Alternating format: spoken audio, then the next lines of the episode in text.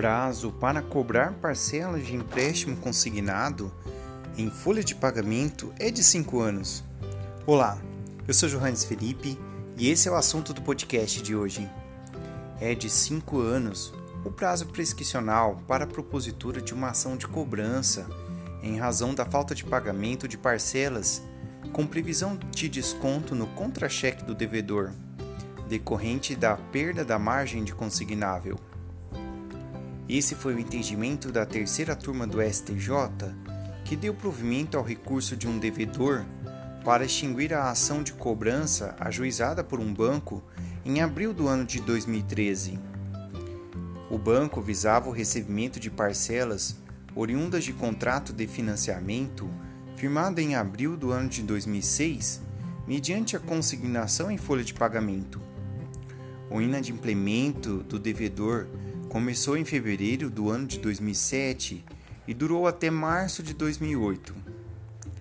No caso analisado, no curso do processo, a margem de consignável do devedor foi restabelecida e com isso as parcelas ajustadas no contrato voltaram a ser pagas.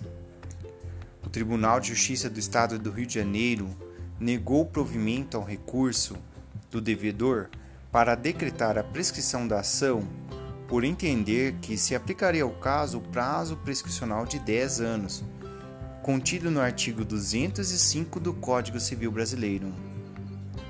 Na análise do recurso ao STJ, o devedor insistiu na tese de que a ação estaria prescrita, pois seria quinquenal o prazo aplicável no caso de empréstimo para pagamento mediante consignação em folha.